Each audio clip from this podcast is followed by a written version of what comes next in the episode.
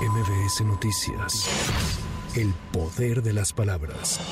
El presidente López Obrador informó que en el paquete de iniciativas de reforma que enviará al Congreso el próximo 5 de febrero propondrá la eliminación de todos los organismos autónomos. Así lo mencionó en la conferencia matutina. Nosotros también estamos revisando con lupa lo que hacen estos organismos al grado que voy a proponer en el paquete de iniciativas de reforma que desaparezcan todos estos organismos que crearon para proteger a particulares y afectar el interés público. Quieren que desaparezca la Comisión Federal de Electricidad para que ellos puedan establecer, imponer las tarifas, como pasa en España, como pasa en otras partes, en donde el precio de la luz es carísimo.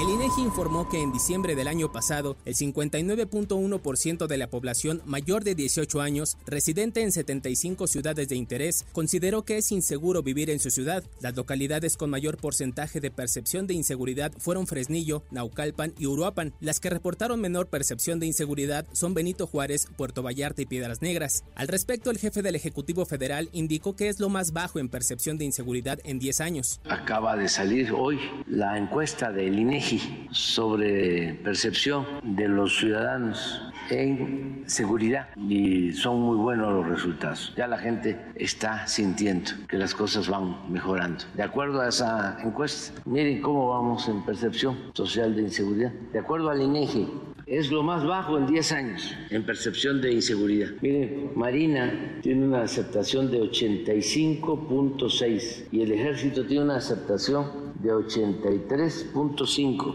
y la Guardia Nacional 74.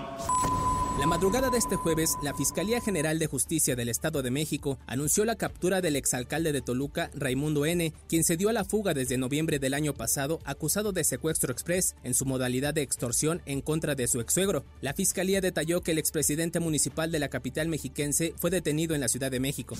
La vocería de seguridad de Tamaulipas informó que fueron rescatadas otras 36 personas migrantes en dos lugares diferentes de Reynosa, procedentes de algunos estados del país y Centroamérica, 21 de los cuales estaban secuestrados desde hace un mes. En las últimas dos semanas se han rescatado a más de 120 personas migrantes que se encontraban privados de su libertad en el estado.